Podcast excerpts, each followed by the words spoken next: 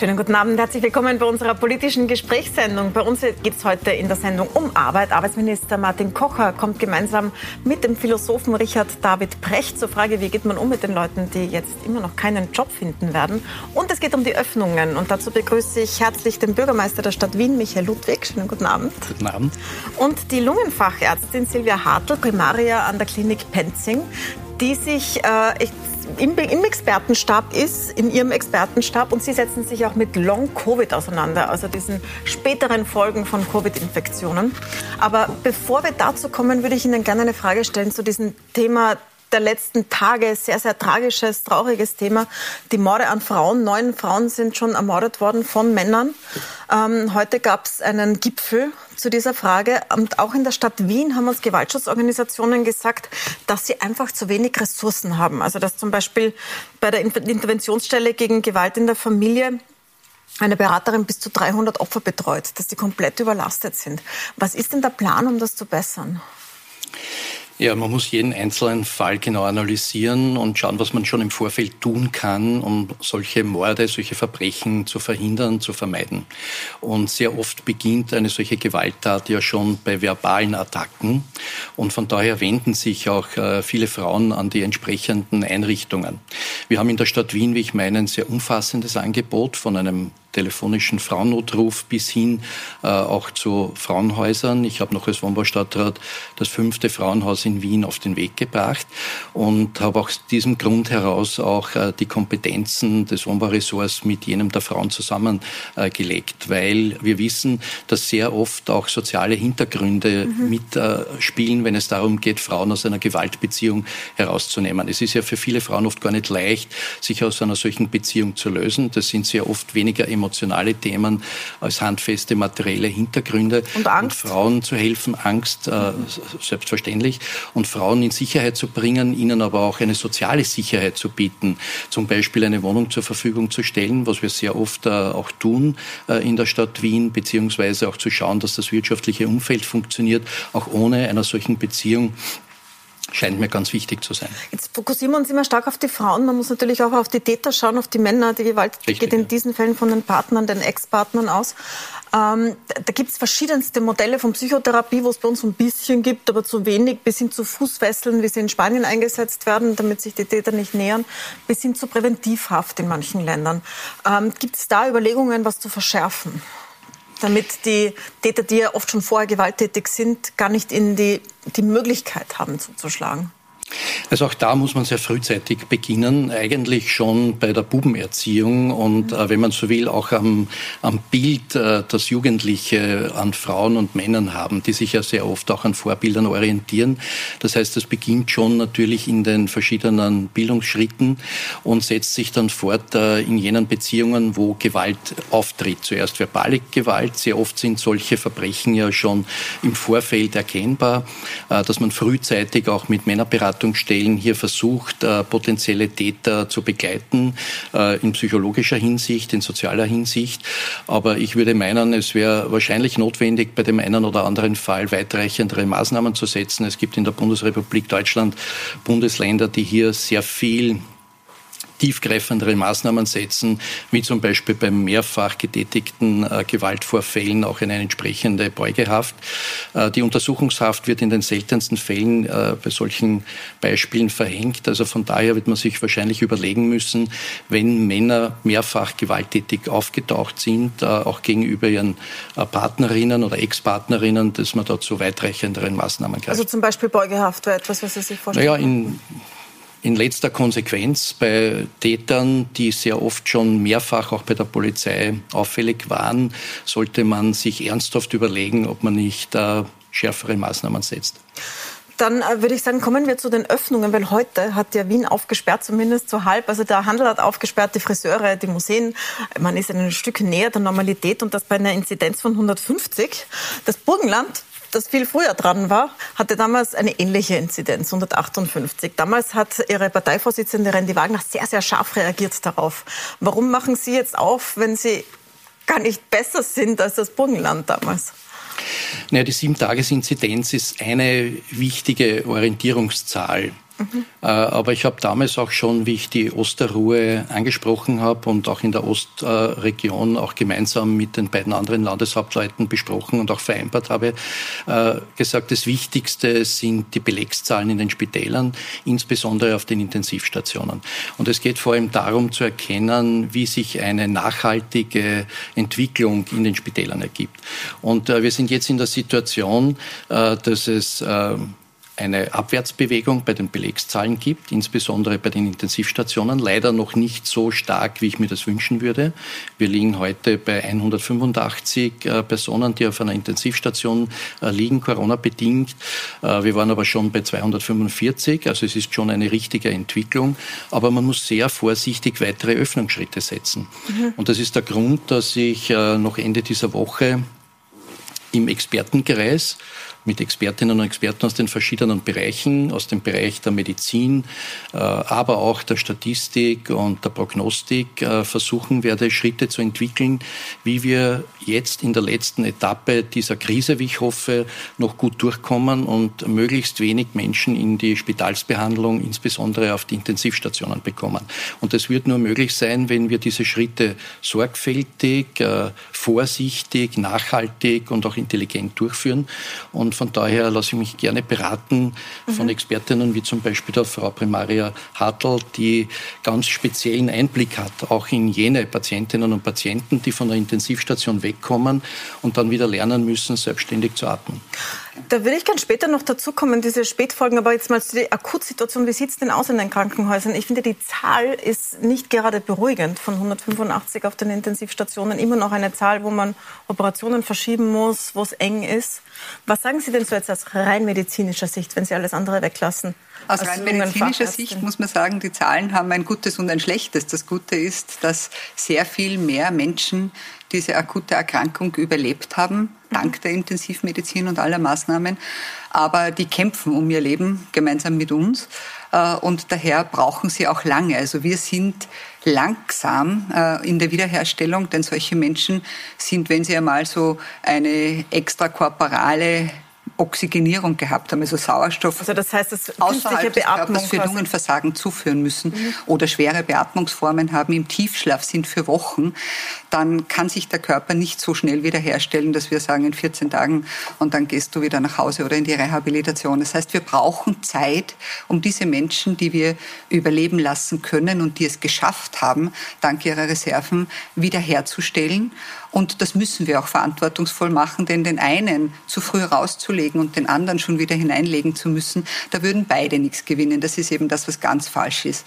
Das mhm. heißt, wir brauchen sozusagen keine schnellen Bewegungen draußen, vor allem nicht nach oben in den Krankheitsfällen, sondern wir brauchen die Zeit, um unsere Patienten so weit wiederherzustellen, dass wir sie in die Rehabilitation schicken können und dann das, was wir gerettet haben, auch wieder in ein vernünftiges Leben zurückführen können. Ähm, aber jetzt gibt es ja den Plan der Bundesregierung, am 19. Mai sehr weitreichende Öffnungen zu machen, zwar mit Sicherheitskonzepten, aber da ist drinnen Gastronomie, Hotellerie, Veranstaltungen, Kultur, Sport und so weiter. Was sagen Sie als Ärztin dazu? Was werden Sie dem Bürgermeister raten am Wochenende? Als Ärztin sage ich, ich brauche die Bevölkerung, die dafür sorgt, dass die Zahlen nicht in die Höhe schießen.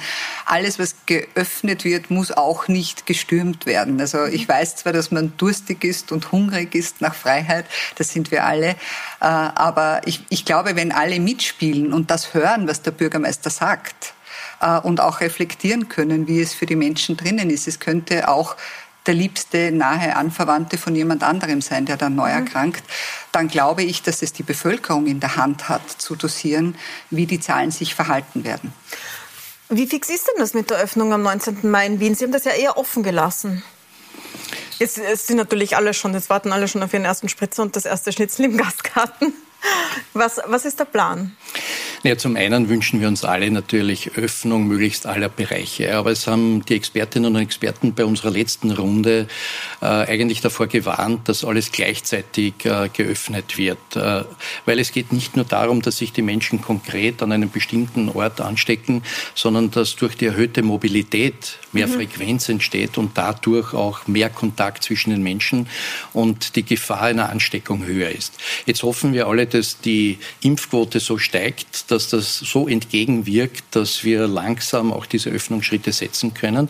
Es wird nur sehr viel Fingergespitzengefühl erfordern, zu überlegen, womit beginnt man, was kann man an einem Termin äh, verantworten, was ist vielleicht zwei Wochen später möglich. Aber sagen Sie mal Beispiele, also zum Beispiel Veranstaltungen später oder Gastro später, was wären Zum Beispiel, ja, also Veranstaltungen äh, in welcher Größenordnung, da mhm. gibt es ja jetzt Vorschläge von Seiten der Bundesregierung mit 1500 innen, 3000 äh, draußen. Und äh, es gibt auch die Überlegungen Gastro innen, Gastro draußen und äh, auch die Frage, wie man umgeht, zum Beispiel in einem Fitnesscenter, in einem Yogastudio, äh, wo es Zugangsbeschränkungen gibt, auch eine gewisse Quadratmeteranzahl. Ist es dann überhaupt wirtschaftlich attraktiv, mhm. vor allem für kleinere Einheiten? Ich glaube, da muss man sich sehr genau überlegen, was ist vor allem vom gesundheitspolitischen vertretbar und sinnvoll, aber wo gibt es auch wirtschaftliche Zwänge für Unternehmen. Und, Aber es ist ja jetzt nicht mehr lang. Also die Unternehmen warten ja jetzt. Es ist in zweieinhalb Wochen. Wer dieser 19. Mai, wann sagen Sie es ihnen denn? Äh, naja, es hat ja auch die Bundesregierung noch nicht mhm. konkret gesagt, äh, wie das genau passiert. Äh, es muss ja eine Verordnung geben, die ja dann auch festlegt, wie diese Öffnungsschritte zu erfolgen haben. Also von daher finde ich es richtig, dass die Politik wissensbasierte Entscheidungen trifft.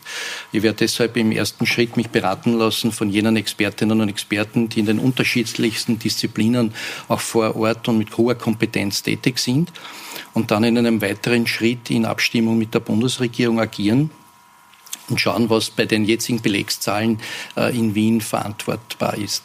Ich muss jetzt noch mal zum Burgenland fragen, weil heute hat Landeshauptmann Peter Doskozil in ähm, der Sendung Mahlzeit Burgenland, heißt die, mhm.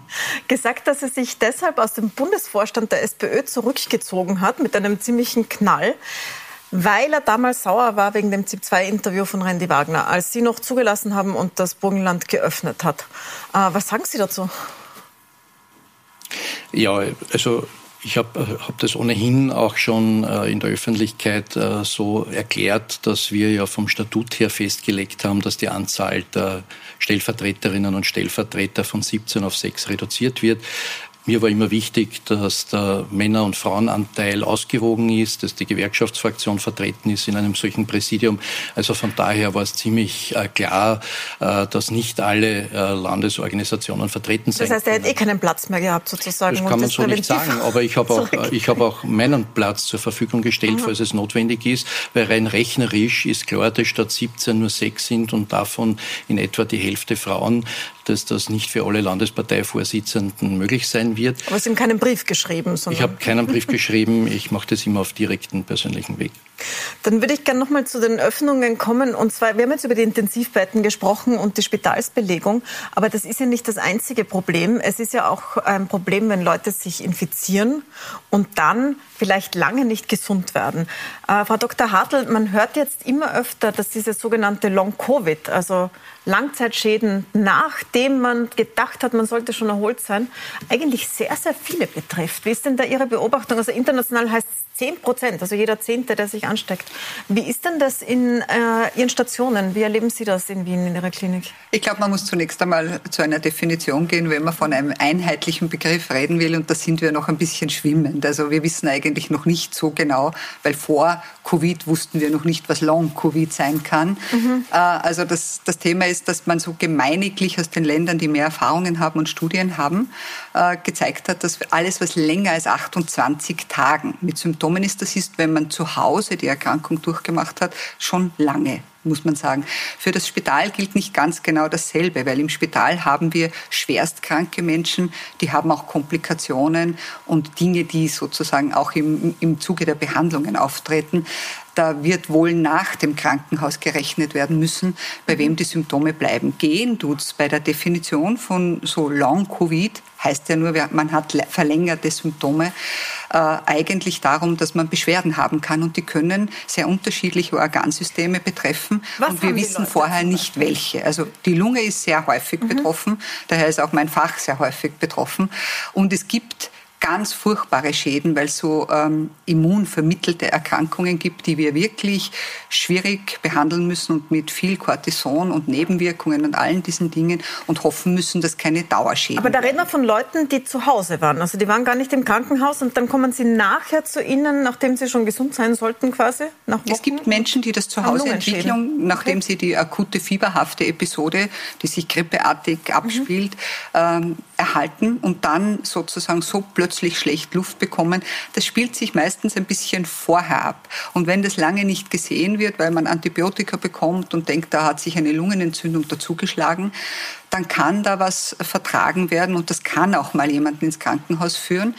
Wichtig ist, dass wir draußen einen Weg finden müssen, das abzuklären. Also ich glaube, man muss sich an die Symptome, die man ausgeprägt hat, ob das jetzt Herz, das Nervensystem ist, äh, Vergesslichkeiten, Durcheinandersein, äh, Schlaganfall ähnliche Symptome haben kann oder eben Lungensymptome haben kann, der sollte sich dorthin zum Spezialisten begeben, wenn diese Symptome sehr lange, nachdem das Fieber abgeklungen ist, noch anhalten. Aber wenn das so viele sind, wenn das einer von zehn ist und äh, jetzt sind die Zahlen gesunken, aber es stecken sich 1500 jeden Tag an. Das heißt, 150 trifft es dann jeden Tag, die das haben werden.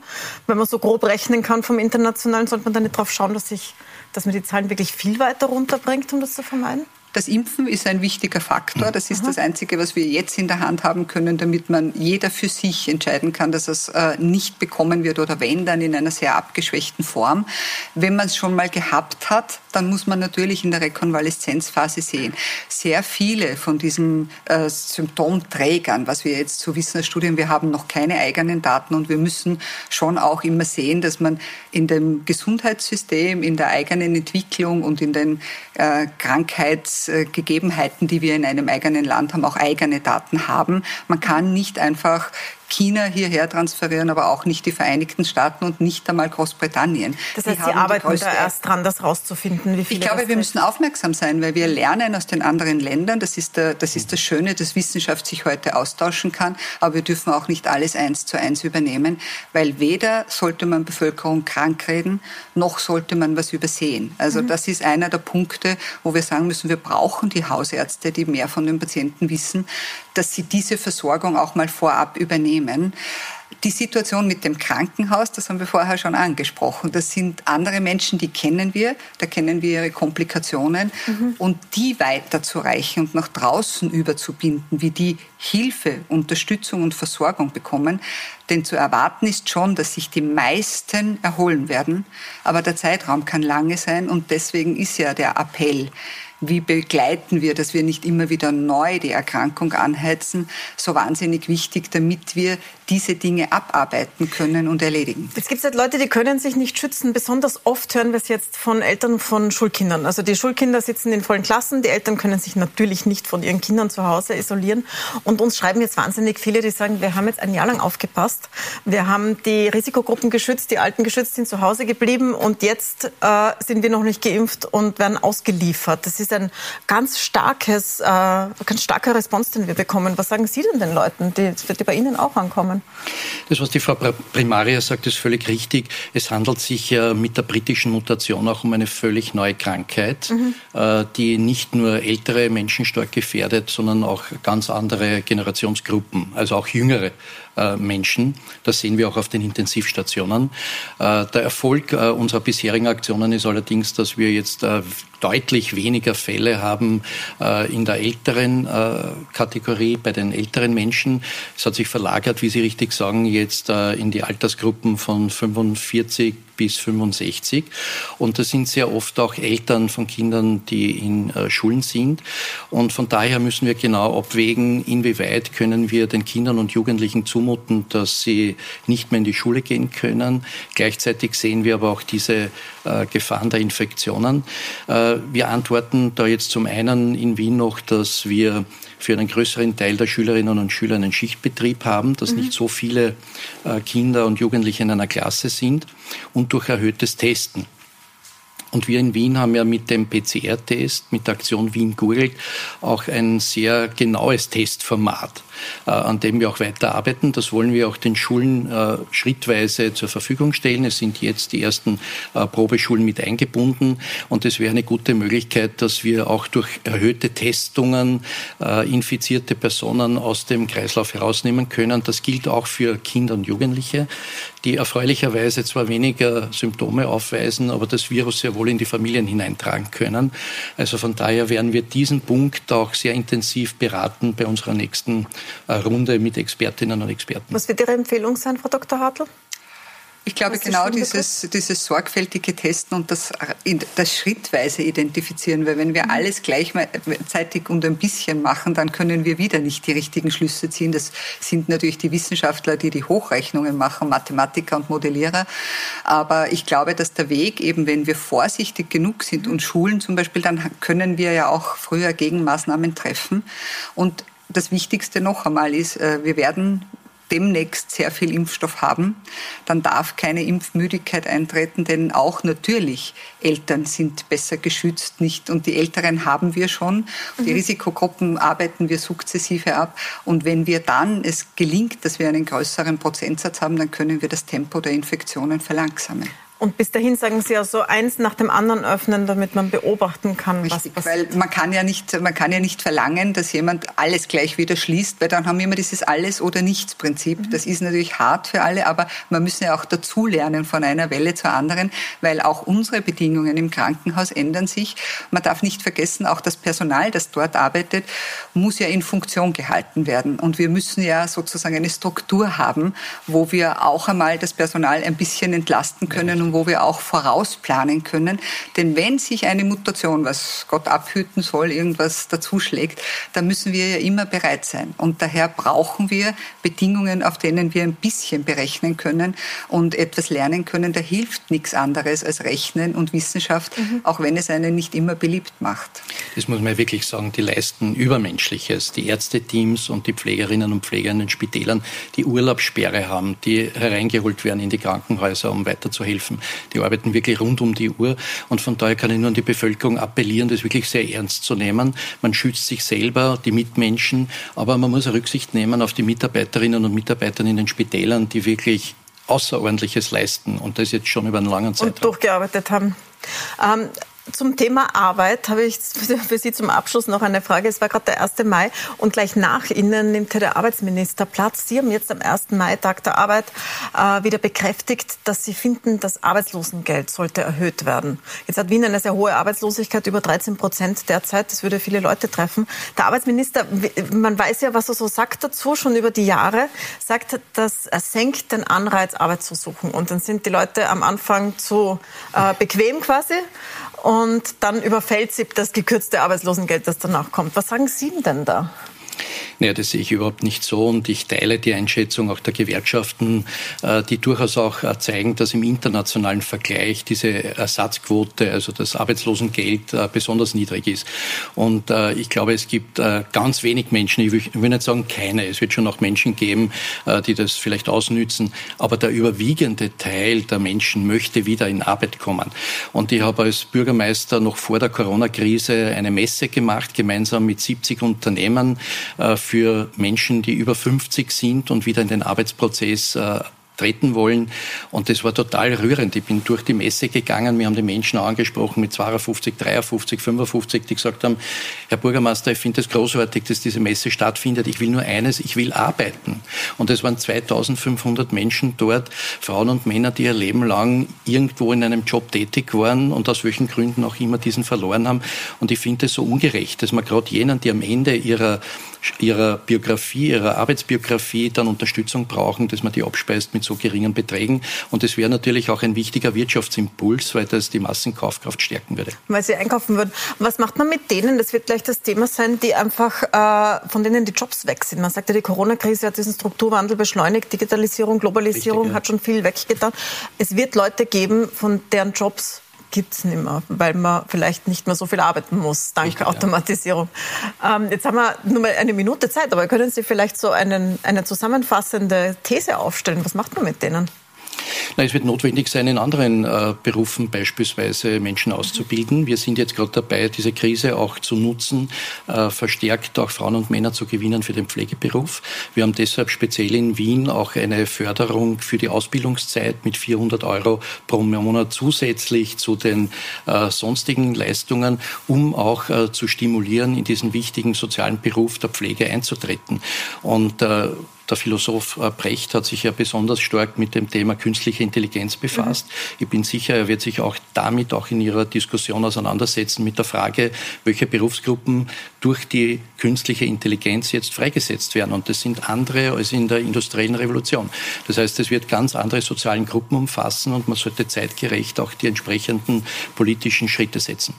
Dann danke ich Ihnen sehr herzlich. Herzlichen Dank, Frau Dr. Hartl, für diese Einblicke. Ähm, und herzlichen Dank, Herr Bürgermeister, fürs Dasein und für die Einblicke. Und wir machen gleich mit genau diesem Thema weiter mit Arbeitsminister Martin Kocher und dem Philosophen Richard David Brecht. Bleiben Sie dran, wir sind gleich wieder da. Arbeitslosigkeit. Wahrscheinlich die größte Krise, die die Corona-Krise nach sich gezogen hat, weil sie einen Strukturwandel beschleunigt, in dem sich unsere Arbeitswelt grundlegend ändert. Ich habe für Sie zwei der perfektesten Gesprächspartner dazu jetzt im Studio. Ich begrüße herzlich den Philosophen, Bestsellerautor Richard David Precht. Sie beschäftigen sich seit langem mit dieser Frage, wie gehen wir mit dem Wandel in der Arbeitswelt um, schreiben auch an einem Werk dazu. Schönen guten Abend. Und ich begrüße den zuständigen Minister äh, und Ökonomen Martin Kocher. Schönen guten Abend. Guten Abend vor seiner Ministertätigkeit ja Chef des IHS, einer der einflussreichsten Ökonomen im deutschsprachigen Raum, jetzt mitten in der Praxis drinnen. Und vielleicht sagen Sie uns zu Beginn, damit wir wissen, worüber wir sprechen, wie tief ist denn die Arbeitslosigkeitskrise jetzt gerade? Ja, im Moment ist schon noch sehr tief. Wir sehen zwar erste Anzeichen von Entspannung. Wir haben jetzt 100.000 Arbeitslose in Österreich weniger als äh, noch zu Beginn des Jahres. Äh, es hat die letzten Wochen eine ganz gute Entwicklung gegeben, aber wir haben nicht Bereiche, äh, wo es noch ja, Schwierigkeiten gibt, große Schwierigkeiten am Arbeitsmarkt. Tourismus, Gastronomie ist so äh, ein Bereich. Aber auch darüber hinaus, insgesamt ist der Arbeitsmarkt immer noch sehr herausfordernd. Und äh, wir haben eine Verfestigung der Langzeitarbeitslosigkeit. Das heißt, wir müssen jetzt natürlich Maßnahmen setzen im Rahmen äh, des Aufschwungs, um äh, diese Verfestigung möglichst zu bekämpfen. Jetzt sind Sie total drinnen natürlich in dieser akuten Krise von Woche zu Woche, von Monat zu Monat zu schauen, wie bringt man die Leute wieder in den Job, was machen wir mit der Kurzarbeit. Ich möchte diese halbe Stunde mit Ihnen nützen, um so das größere Bild zu zeichnen. Herr Brecht, dass Sie, ähm, mit dem Sie sich schon länger beschäftigen, das ist ja nicht nur ein Phänomen dieser Corona-Krise jetzt, dass sich der Arbeitsmarkt Markt einfach wandelt. Können Sie uns mal sagen, mit dieser, mit dieser Zusammenspielen von Digitalisierung, von Klimakrise, von jetzt Corona-Krise, was kommt denn auf uns zu in unserer Arbeitswelt? Was ändert sich denn da grundsätzlich? Ja, also das ist natürlich eine große Frage. Man muss äh, schauen, was ändert sich in den nächsten Jahren, was ändert sich in den nächsten Jahrzehnten. Das ist ja noch ein großer Unterschied, aber ich glaube, wir erleben einen Wandel unserer Arbeitsgesellschaft der in dem Ausmaß nur zu vergleichen ist, wie sich die Arbeitswelt mal in der ersten industriellen Revolution verändert hat. Also der, der Beginn des ersten Maschinenzeitalters, als die Dampfmaschine aufkam, war ja nicht nur der Beginn effizienten Produzierens, sondern es war auch das Ende der 2000 Jahre alten Herrschaft von Adel und Kirche und der Beginn eines neuen Betriebssystems von Gesellschaft, bürgerliche Lohnarbeit und Leistungsgesellschaft. Und wir werden langfristig in eine Gesellschaft kommen, jetzt durch den Beginn des zweiten Maschinenzeitalters, ja, wo ein, für, für in bestimmten Funktionen das menschliche Gehirn ersetzt wird, künstliche Intelligenz, Machine Learning, äh, in eine Zeit kommen, in der für eine nicht unerhebliche Zahl von Menschen Arbeiten nicht mehr notwendig ist. Ob die dann ein gutes Leben haben werden oder nicht, das ist eine sehr voraussetzungsreiche Frage. Das hängt mit viel politischer Gestaltung zusammen. Aber wir werden wahrscheinlich eine Zeit erleben, in der auf der einen Seite sehr viel, sehr anspruchsvolle Arbeit da ist und auf der anderen Seite Arbeit fehlen wird in vielen Bereichen, wo Menschen nicht arbeiten wollen, also Fachkräftemangel entsteht. Mhm. Das haben wir jetzt schon in der Pflege. Das Problem wird nicht kleiner werden. Das haben wir in einigen Teilen des Handwerks. Und wir werden eine große Teil von Menschen haben, die in diesem, weder in dem Spitzenbereich arbeiten, noch in dem Sektor der Pflegeberufe arbeiten oder in Handwerksberufen arbeiten wollen für die eigentlich keine Tätigkeiten mehr da sind. Also Leute, die quasi überflüssig werden, das ist ja auch so ein Gefühl in der Gesellschaft schon länger, das ist ja nicht ganz neu, dass nicht alle mehr in dieses Modell des Vollzeitjobs hineinpassen. Jetzt hat man in der Politik trotzdem immer den Eindruck, sie vermitteln den Leuten, so wenn sie sich genug anstrengen und genug Ausbildungen machen, dann werden sie einen Job kriegen. Ist das so ist, ist das ehrlich, wenn Sie sich das anhören? Naja, es wird sicher einen Wandel geben und Corona hat diesen Wandel auf, aus meiner Sicht auch beschleunigt, äh, gerade im Bereich der Digitalisierung. Andererseits, glaube ich, muss man auch ein bisschen die Ängste nehmen. Äh, es wird äh, einzelne Berufe betreffen, äh, es wird einen Wandel geben, aber der Wandel wird auch einige Zeit brauchen. Also wir haben äh, die erste große Studie, die bekannt geworden ist äh, zum Thema Automatisierung und Arbeitsplatzverlust, ist sicher Ihnen auch bekannt. Freien Ausbau 2013, 50 Prozent der Jobs gehen verloren. Damals ein großer Aufreger. Das war vor acht Jahren, muss man dazu sagen, wo sie publiziert wurde, also gemacht wahrscheinlich ein, zwei Jahre früher. Äh, in diesen acht Jahren bis vor Corona ist äh, die Beschäftigung in den Industriestaaten gestiegen insgesamt. Also äh, es dauert schon, bis sich die Sachen verändern, aber was in 20, 30 Jahren der Fall ist, da kann es durchaus ganz anders sein. Meinen Sie das schwarz, Herr Brecht? Hm? Meinen Sie das schwarz, wenn das doch nicht so nee, ich geht gar nicht ums Schwarzmalen. Also die, die Oxford-Studie, das müsste man vielleicht noch ergänzend dazu sagen, sagt nicht, dass die Hälfte der Leute ihren Job verlieren, sondern sagt, dass das Automatisierungspotenzial da ist. Mhm. Na, also, dass es rein theoretisch möglich ist. Das ist natürlich was ganz anderes, als ob wird es auch gemacht. Wird es auch gemacht, hängt von Akzeptanz ab. Wird es auch gemacht, hängt von Rentabilität ab. Ja, was nützt es, wenn ich bestimmte äh, Dinge automatisieren kann, die vorher Menschen, die schlecht bezahlt waren, machen? Das lohnt sich dann oft nicht. Also es gibt viele Faktoren, die das auch bremsen und die diese Entwicklung nicht so kommen lassen werden, wie die Oxford-Studie es quasi, sagen wir mal, nahegelegt hat. Aber Sie haben ja die Frage gestellt, werden wir die Krise meistern mit den gleichen Mitteln, mit denen wir frühere Strukturkrisen gemeistert haben? Und da ist ja gerade im deutschsprachigen Raum das Wort Weiterbildung immer im Raum. Mhm. Na, wir, wir, sagen, wir haben aus der früher gab es äh, Schriftsetzer und Drucker, die gibt's heute nicht mehr. Ja, das sind jetzt Medienfacharbeiter geworden und das haben wir mit Weiterbildung hingekriegt. Und ich denke, wir werden diesmal mit diesen Mitteln, die wir natürlich einsetzen, die auch nicht falsch sind, aber wir werden damit nicht auskommen weil der Sprung, also die technische Entwicklung, der Anspruch wird immer höher und immer höher werden. Also selbst ein durchschnittlicher Informatiker könnte in 10, 15 Jahren große Probleme haben, einen Job zu finden. Und ich denke mal, es gibt relativ viele Leute heute in der Arbeit, die können nichts Besonderes. Das ist ein harter Satz, das so zu sagen, aber ich würde sagen, die machen nichts, wofür man ein ganz besonderes Talent, eine sehr spezielle Intelligenz oder eine Qualifikation braucht, die nur wenige erwerben können. Und das ist der überwiegende Teil der Bevölkerung. Also wohlgemerkt, ich sage nichts, die können nichts, aber ich sage, die können nicht etwas, was so besonders ist, dass man sagen kann, das kann man vielleicht nicht irgendwo ersetzen. Und für diese Menschen wird es in der Tat dann wirklich schwierig werden. Und die spannende Frage ist, wie schnell kommt die Entwicklung? Ja, die Entwicklung kommt ja nicht linear, sondern wir haben es mit sprunghaften Entwicklungen zu tun. Zum Beispiel ist es im Augenblick so in der Industrie, unglaublich viele Firmen, und ich bin ja in sehr, sehr vielen Firmen, ich kenne die Lage in diesen Firmen, die haben sich äh, wunderbare große ähm, äh, Systeme äh, angeschafft, mit dem sie also zukünftig äh, Arbeiten vernetzen, Maschinen miteinander vernetzen und so weiter. Wie lange dauert sowas, bis das richtig funktioniert? Ja, bis das so installiert ist, dass es sich auch lohnt, dass es Gewinne bringt und so weiter. Das braucht seine Zeit. Das wird aber irgendwann greifen. Wir sehen das am ehesten so auf dem Sektor Bankenversicherung, Schadensaufnahme bei der Versicherung, sehr viele Sachen bei den Banken. Und wenn das bei einer Bank greift, dann kann man davon ausgehen, das greift bei den anderen Banken auch. Und dann werden Schübe entstehen. Und mit denen können wir schon in den nächsten Jahren rechnen. Also den beiden Sektoren, die ich genannt habe, geht es ziemlich fix. Ähm, jetzt äh, ist die Frage, wie groß ist die Rolle des Staates darin, diese Leute aufzufangen oder ihnen Jobs zu schaffen, äh, die da rausfallen. Derzeit haben wir ein System, und das ist ja jetzt gerade total in Diskussion, Sie sind dauernd damit konfrontiert, in dem das Arbeitslosengeld relativ niedrig ist, gerade in Österreich, um einen Anreiz zu schaffen, wieder einen Job zu finden. Wenn die Jobs weg sind, so wie es jetzt der Fall ist für viele, ist das noch fair? Naja, jetzt im Moment, während der Corona-Zeit, haben wir ja mit der Kurzarbeit letztlich ein äh, Arbeitsverteilungsprogramm, ein staatlich subventioniertes, eine Arbeitszeitverkürzung. Äh, wenn das so wäre, dass wir irgendwann mal äh, keine Jobs haben, dann muss man sich Gedanken machen, wie das funktioniert.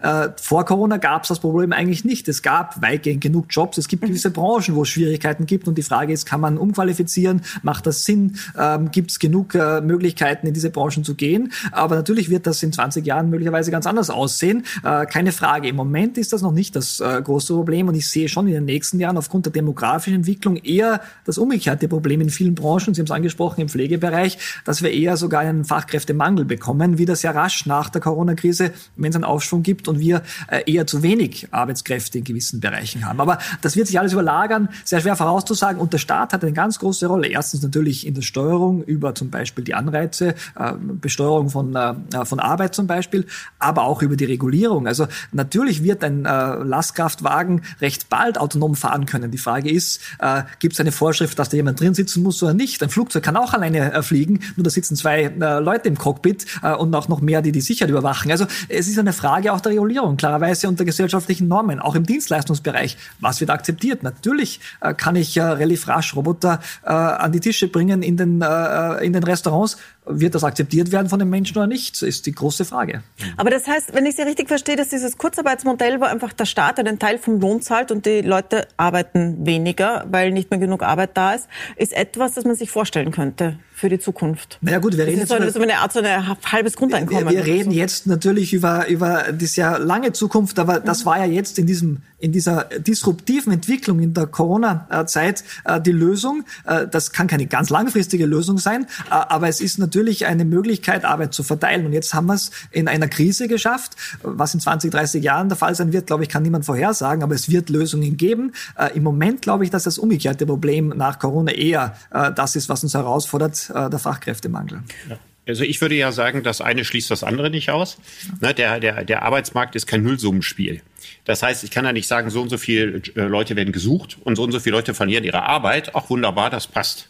Das passt eben gerade nicht, weil die Leute, die in dem einen Bereich ihre Arbeit äh, verlieren, auf dem anderen Bereich nicht arbeiten können oder nicht arbeiten wollen. Das heißt, ich glaube an beides. Also ich glaube, dass wir eine stark steigende Arbeitslosigkeit bekommen und nach wie vor einen grassierenden Fachkräftemangel in einigen Bereichen haben und dass wir mit dieser Situation umgehen müssen. Ich glaube, das ist die, äh, die große Herausforderung, vor der wir stehen. Aber jetzt ist ja gerade dieser Fachkräftemangel in der Pflege, den Sie angesprochen haben und den wir ja jetzt äh, massiv erleben gerade, ähm, wäre ja leicht zu lösen. Das ist ein öffentlich oder öffentlich naher Bereich und man könnte den Menschen einfach mehr zahlen. Dann würden das sicher mehr Leute gerne machen. Derzeit ist das ein klassischer Burnout-Beruf, schlecht bezahlt, große Arbeitszeiten.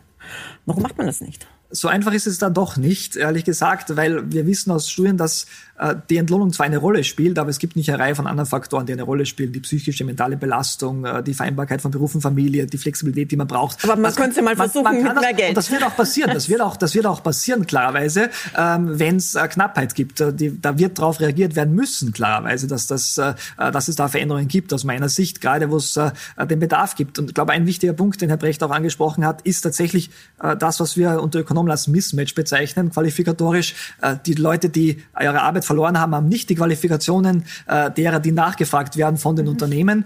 Ähm, da werden wir schauen müssen, dass wir es ausgleichen. Im Bildungssystem kann man da einiges tun, aber das wird natürlich eine große gesellschaftliche Herausforderung. Es geht ja nicht nur um den Arbeitsmarkt, es geht ja auch um die sozialpolitische Absicherung. Und das ist sicher eine große mhm. Herausforderung. Also was, was ich glaube, was wichtig ist zu verstehen, ist, Sie haben ja gerade das äh, Thema Demografie, sagen wir mal, von der positiven Seite angesprochen. Die positive Seite ist zu sagen, es kommen ja immer weniger auf den Arbeitsmarkt. Ja, wir haben 2030 fünf Prozent äh, weniger Menschen auf dem Arbeitsmarkt, als wir jetzt haben, durch die Demografie. Das könnte ja die Arbeitslosigkeit eindämmen. Das ist sozusagen die Hoffnung.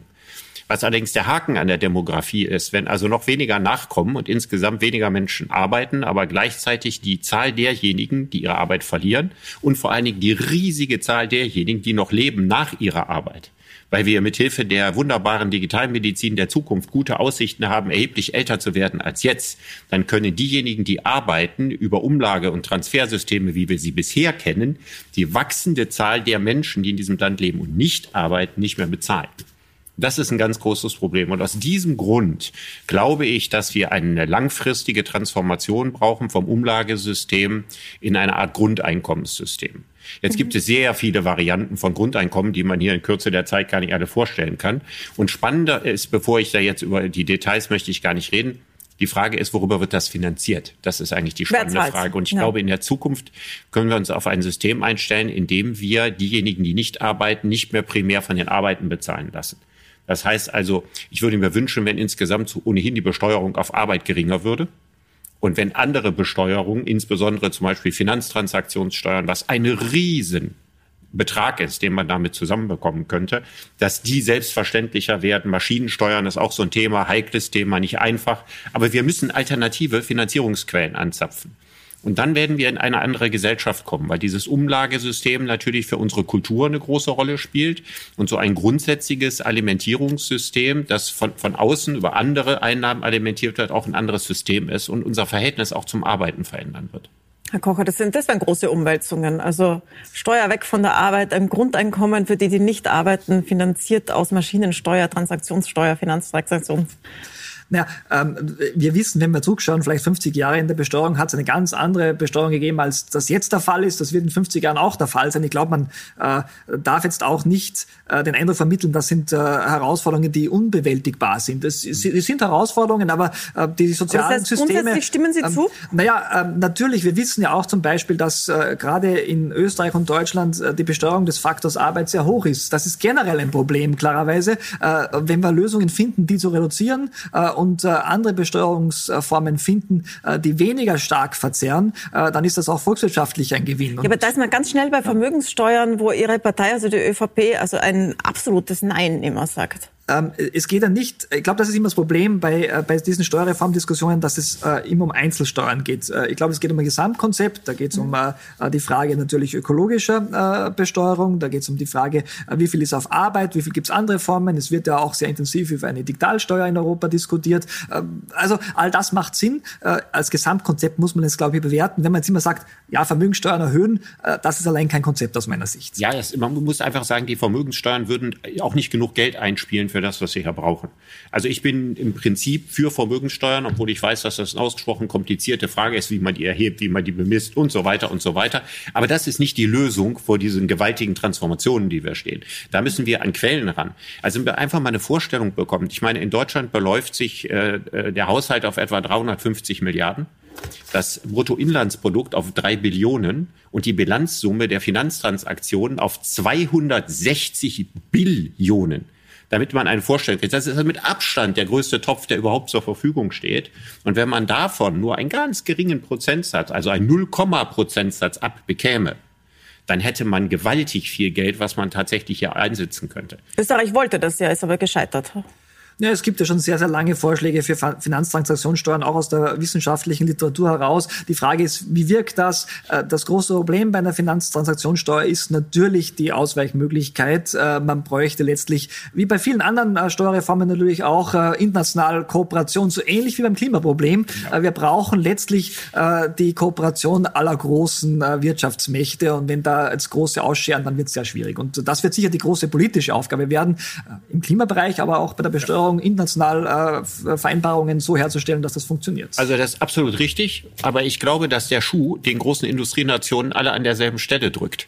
Man darf nicht übersehen, dass glauben, diese Oxford-Studie, deren Zahlen natürlich, wenn man die tatsächlich auf Arbeitsplatzverluste umrechnet, übertrieben sind, aber eine interessante Tendenz zeigt. Die Länder, die von der Digitalisierung im Hinblick auf Automatisierungswahrscheinlichkeit, also mutmaßliche Arbeitslose, am stärksten betroffen sind, das sind Länder wie China und Indien.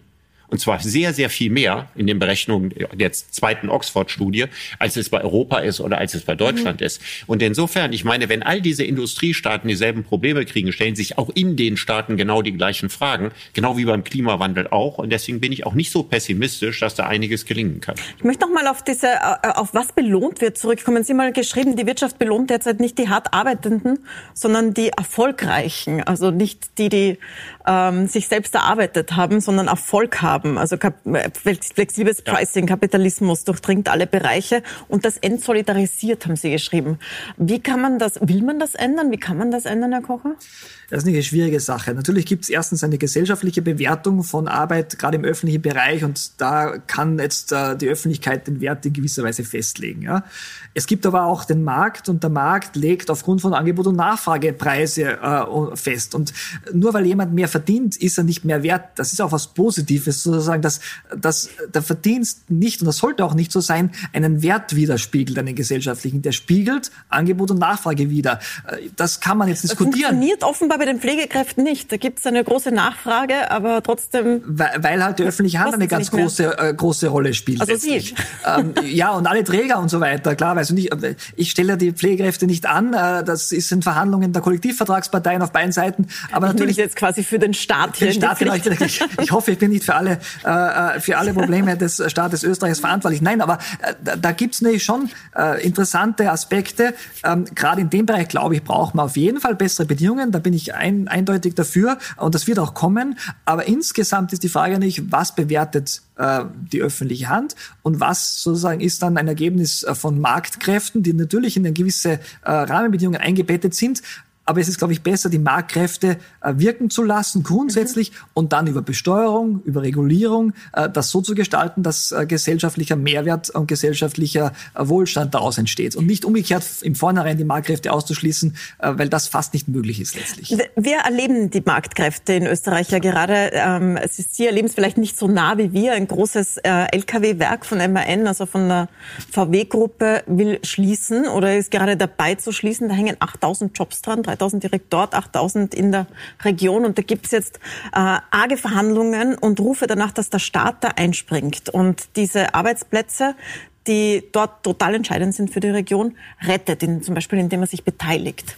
Äh, soll er das tun, Herr Kocher? Also sollen Sie das tun?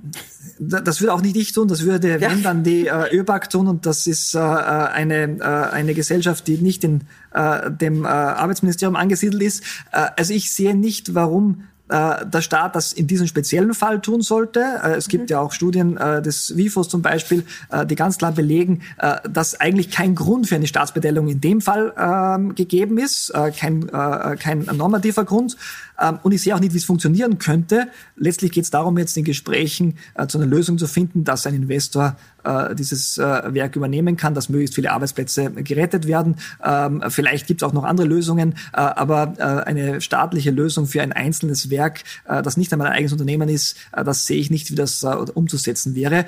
wichtig ist, dass es für den Standort dort eine gute Lösung gibt und dass die Beschäftigung dort gehalten werden kann. Das heißt also auch ein staatliches Investment in der Gegend, um so ähnliche Jobs zu schaffen, sehen Sie nicht?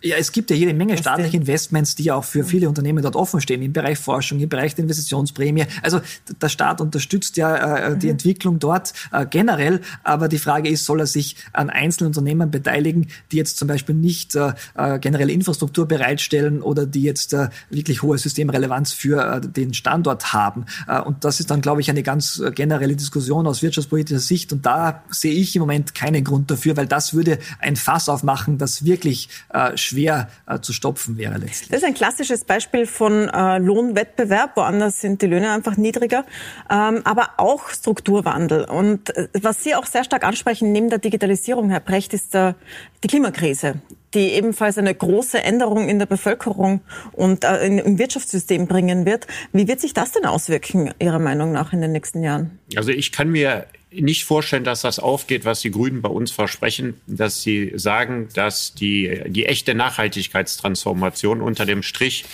keine Arbeitsplätze kostet. Das halte ich für gelogen, für, für taktische Lügen für die eigenen Wähler. Ich glaube, dass der, die, der, der, die Umstellung unseres Lebenswandels auf, auf eine verantwortliche Nachhaltigkeit auch Arbeitsplätze kostet. Natürlich entstehen in dem Bereich neue Arbeitsplätze, das ist völlig klar, aber es fällt auch eine ganze Menge weg. Und äh, wenn wir das jetzt noch vergleichen, dass wir einmal Arbeitslosigkeit produzieren durch die Transformation hin zur Nachhaltigkeit, wenn wir das ernst nehmen, müssen wir das wahrscheinlich. Und auf der anderen Seite die Digitalisierung eben auch sehr viele Leute freisetzt, dann bekommen wir zu viele Arbeitslose und wir können uns auch nicht mit solchen Kleckerlösungen, dass der Staat jetzt überall da jetzt rein investiert und da hilft und da unterstützt und da macht, der käme ja aus dieser äh, äh, Beteiligungsstruktur irgendwann überhaupt gar nicht mehr raus. Ja? Und äh, da müsste man auch die Kriterien definieren. Deswegen bin ich auch dafür. Das kann überhaupt gar keine Lösung sein, sondern die Lösung müsste dann eigentlich darin bestehen, dass wir uns Gedanken darüber machen, dass jemand, der zeitweilig oder länger unbeschäftigt ist, nicht in einem stigmatisierten Zustand lebt. Also wir müssen die Unzufriedenheit dieser Menschen müssen wir eindämmen. Und äh, ein Mittel dazu könnte ein Grundeinkommen sein. Wenn ein Grundeinkommen, das jeder bekommt, bedeutet ja, dass derjenige, der nur ein Grundeinkommen hat, hat, nicht mehr in einem stigmatisierten Zustand ist, weil die, die anderen bekommen ja auch ein Grundeinkommen. Und was ich gut finde, noch einem Grundeinkommen, um das mit der Pflege mal zu verbinden. Also das größte Problem in der Pflege ist nicht nur die schlechte Bezahlung, das noch größere Problem sind die Arbeitsbedingungen. Das sind wahnsinnig stressige, anstrengende Berufe, die sind körperlich zehrend, die sind psychisch zehrend. Wenn man so einen Beruf drei Tage in der Woche machen würde oder nur einige Nachmittage, sagen wir, mit halber Kraft einem solchen Beruf nachgeht, dann ist der deutlich besser zu stemmen. Wenn jemand ein Grundeinkommen bekommt, und bekommt dazu jetzt noch den halben Lohn dessen, was eine Pflegekraft bisher kommt, dann hat und muss diesen halben Lohn nicht versteuern. Ja, weil nach meinem Modell stelle ich mir vor, wir können ja in Deutschland etwa bis knapp 1000 Euro steuerfrei dazu verdienen. Wenn jetzt jemand Grundeinkommen bekommt und kann steuerfrei bis zu 1000 Euro dazu verdienen, dann hat er netto mehr als eine Pflegekraft heute. Damit machen wir A, den Beruf sehr viel attraktiver. Wir entlasten die Leute, dass sie auch Zeit für ihre Kinder haben und vieles mehr.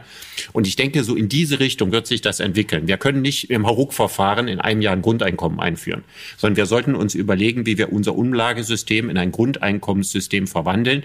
Ob das in sieben, in zehn, in 15 Jahren greift, ist eine andere Frage. Aber wir müssen jetzt diese Anstrengungen machen und müssen unsere Fantasie kreisen lassen, wie wir diese enorme Strukturveränderung durch die Nachhaltigkeitsrevolution und durch die digitale Revolution verkraften. Sonst, wenn wir das nicht machen, produzieren wir eine große Zahl von Abgehängten, von Unzufriedenen und auch unterstützen wir jegliche Form von radikalen politischen Gedanken. In dieser Legislaturperiode wird es nicht kommen, Nein. aber was sagen Sie perspektivisch? Also wir haben ja natürlich ein Grundeinkommen, kein bedingungsloses. Es gibt ein Grundeinkommen äh, in den meisten äh, Industrieländern. Die Frage ist, wie hoch ist es? Äh, die Skepsis, die ich habe, ist die Frage äh, der Finanzierbarkeit. Äh, das kann man vielleicht irgendwie darstellen. Die Frage ist, wie hoch ist es dann, wenn es äh, noch einigermaßen finanzierbar ist? Ähm, und es führt natürlich auch, das darf man nicht ganz vergessen bei diesen Rechnungen, äh, zu Veränderungen in den Preisen. Wenn ich ein Grundeinkommen gebe, steigen natürlich zum Beispiel die Preise für Konsumgüter an, weil die Leute ja, mehr... Oder die Mieten als äh, erstes. Ja, genau ja, und so weiter. Damit habe ich nicht weniger verfügbares Einkommen. Also man muss sich das schon da sehr genau anschauen. Anfang, das ist nicht, von Anfang das, genau, das ist, das ist nicht ganz trivial. Äh, aber was in 20, 30 Jahren der Fall ist, da würde ich jetzt keine Vorhersagen machen, mich trauen, weil das kann durchaus anders sein als heute. Nochmal kurzfristiger die Frage, die die jetzt, schauen wir nochmal nach Steyr, falls die jetzt ja. den Job verlieren, wenn die nicht einen neuen Job in so einer Industrie bekommen und fallen auf sehr, sehr wenig von ihrem Einkommen zurück. In Österreich besonders wenig, das sind 60 Prozent. Ist das fair, wenn die keine Chance haben, jetzt einen Job zu bekommen oder muss man das anheben? Natürlich, oder muss man das ermöglichen, viel steuerfrei dazu verdienen? Oder was, geht, was ist da die Lösung? Natürlich, glaube ich, ist es wichtig, dass es äh, äh für Arbeitslose in, zu normalen Zeiten Chancen gibt. Jetzt sind wir in einer ganz spezifischen Zeit. Ja? Das ist, mhm. glaube ich, ganz was Eigenes und deswegen gibt es auch die Kurzarbeit als sehr, sehr äh, großes Instrument. Aber zu normalen Zeiten gibt es auch meistens, zumindest jetzt noch gute Chancen. Und gerade Steyr ist so ein Beispiel, äh, der oberösterreichische Arbeitsmarkt. Äh, wir haben dort die geringste Arbeitslosigkeit äh, in Österreich. die Firmen rund um Steyr herum, mhm die haben natürlich gerade im Moment offene Stellen. Das heißt, viele Leute würden tatsächlich äh, wieder rasch einen Arbeitsplatz finden. Äh, allerdings ist das nicht das Ziel. Das Ziel ist klar, das Werk aufrechtzuerhalten. Es geht ja auch um den Standort, um die Stadt dort äh, und um das gesamte Ökosystem, das es dort gibt. Aber grundsätzlich werden die Chancen für die jetzt gerade gut ähm, oder gar nicht so schlecht. Äh, der Industrie geht es einigermaßen gut. Es gibt viele andere Beispiele, die gar nicht so in der Aufmerksamkeit der Öffentlichkeit sind, wo es viel, viel schwieriger ist, für die Menschen Arbeit zu finden. Ähm, ich möchte zum Schluss noch auf Ihr neues Buch kommen. Das heißt, äh, das handelt von der Pflicht. Es geht rund um die Corona-Krise und die Pflicht des Staates dem Bürgern gegenüber, aber auch umgekehrt. Ähm, Herr Kocher, Sie, sind, Sie, waren ein sehr anerkannter Experte mit einem wahrscheinlich bequemeren Leben, als Sie es jetzt als Minister haben. Als der Anruf kam, äh, vor nicht allzu langer Zeit Minister zu werden, vom der Bundeskanzler Sie gefragt hat, äh, war das die Pflicht, die Sie dazu gebracht hat, oder haben Sie was der Spaß? Spaß ist, glaube ich, nicht der richtige Ausdruck, äh, ohne jetzt da kokett zu wirken. Äh, natürlich habe ich eine gewisse Verantwortung gespürt und mir gedacht, in dieser Phase jetzt ähm, wäre es äh, schwierig zu argumentieren, äh, dass man sich nicht einbringt. Äh, aber das war der spezifischen Phase auch geschuldet. Ähm, Verantwortung, glaube ich, ist der bessere Begriff als Pflicht, aber man kann es vielleicht auch als Pflicht bezeichnen. Da, da, da bin ich jetzt äh, zu wenig Philosoph, um zu wissen, was, wie man genau Pflicht definiert. Ja. Würden Sie es machen, Herr Brecht, wenn der Anruf kommt und sagt Sie, werden Sie Minister? Sie müssen jetzt einspringen. Ich gehe überhaupt kein Risiko ein, dass mir das passiert. Das dachte ich auch. Das auch gedacht. Ich stehe, ich stehe keiner einzigen politischen Partei in Deutschland wirklich nahe. Und insofern, wenn man das nicht tut, bekommt man den Anruf nicht. Und deswegen bin ich froh, dass ich mir darüber keine Gedanken mache. Oder als hoher Berater, also wenn Sie einspringen lassen. Ja, da, gut, das kommt natürlich vor, dass, dass sich Politiker gerne mit mir treffen und man sich unterhält. Und auch Politiker, muss man sagen, äh, mehrere Parteien, unterschiedlicher Parteien. Und da stelle ich mich auch gerne zur Verfügung. Aber das ist was anderes als so ein Amt zu übernehmen. Sie haben gesagt in einem Interview kürzlich, dass wir Politiker brauchen, die in den beschriebenen Herausforderungen, über die wir jetzt auch gesprochen haben, in dieser sich wandelnden Welt nicht auf Sicht fahren, sondern mutig und strategisch entscheiden. Das war im Zuge des äh, der Frage der Kanzlerkandidatur ja. in Deutschland. Sie haben gesagt, Sie hätten gern jemanden, der mutiger ist als die jetzige deutsche Regierung. Ja. Jetzt interessiert uns in Österreich natürlich wahnsinnig. Was sagen Sie denn zur jetzigen österreichischen Regierung und zum österreichischen Bundeskanzler? Oh, das äh, kann ich nicht gut. Äh, ich habe schon einige Sätze über Sebastian Kurz gesagt. Also äh, Österreich hat eine sehr viel bessere Chance, große gesellschaftliche Transformationen anzugehen aufgrund der des Kräftegemenges als in Deutschland. Also ich habe ja vor einigen Jahren schon gesagt, Sebastian Kurz wird Österreich länger regieren als Fidel Castro Kuba. Ja, es ist nur, nur mit ständig wechselnden Koalitionspartnern, aber er ist im Grunde genommen so konkurrenzlos, dass er sehr viel mehr Möglichkeiten hat, langfristige Politik zu machen als in Deutschland, wo man damit rechnen muss, jetzt wo die CDU auch dabei ist, ihre sichere Mehrheit zu verlieren, wo man in immer neuen und wechselnden Konstellationen mit immer anderen Kanzlern auskommen muss. Und insofern hat Österreich eigentlich, was langfristige Transformation anbelangt, im Vergleich zu Deutschland die bessere Ausgangssituation. Herr Kocher, was haben Sie sich vorgenommen, wenn Sie äh, länger als Fidel Castro auch dabei sein? also mein, äh, Oder sind Sie beim Einstieg mein, mit einem Ausstiegsszenario? Mein Erwartungshorizont ist die Legislaturperiode. Die dauert noch ein paar Jahre ähm, und äh, da werde ich mich so gut es geht einsetzen, äh, am Arbeitsmarkt äh, bessere Bedingungen herzustellen, äh, gute Jobs zu schaffen und dann werden wir weitersehen. Also ich habe auch Wissenschaft sehr gerne gemacht. Das ist nicht etwas, wo, wovor ich geflohen bin. gut, dann danke ich Ihnen. Heute hatten Sie vielleicht ein bisschen Gelegenheit, aus der Tagespolitik auszusteigen einzusteigen und ein bisschen einen größeren Blick einzunehmen. Ich danke Ihnen sehr, sehr herzlich für das Gespräch, Herr Brecht. Gerne. Herzlichen Dank, Herr Minister. Ihnen danke ich fürs Zusehen. Wenn Sie das ganze Gespräch nochmal sehen, sehen wollen, dann schauen Sie auf unsere App oder puls24.at. Und es gibt es auch als Podcast, den können Sie abonnieren. Danke fürs Dabeisein.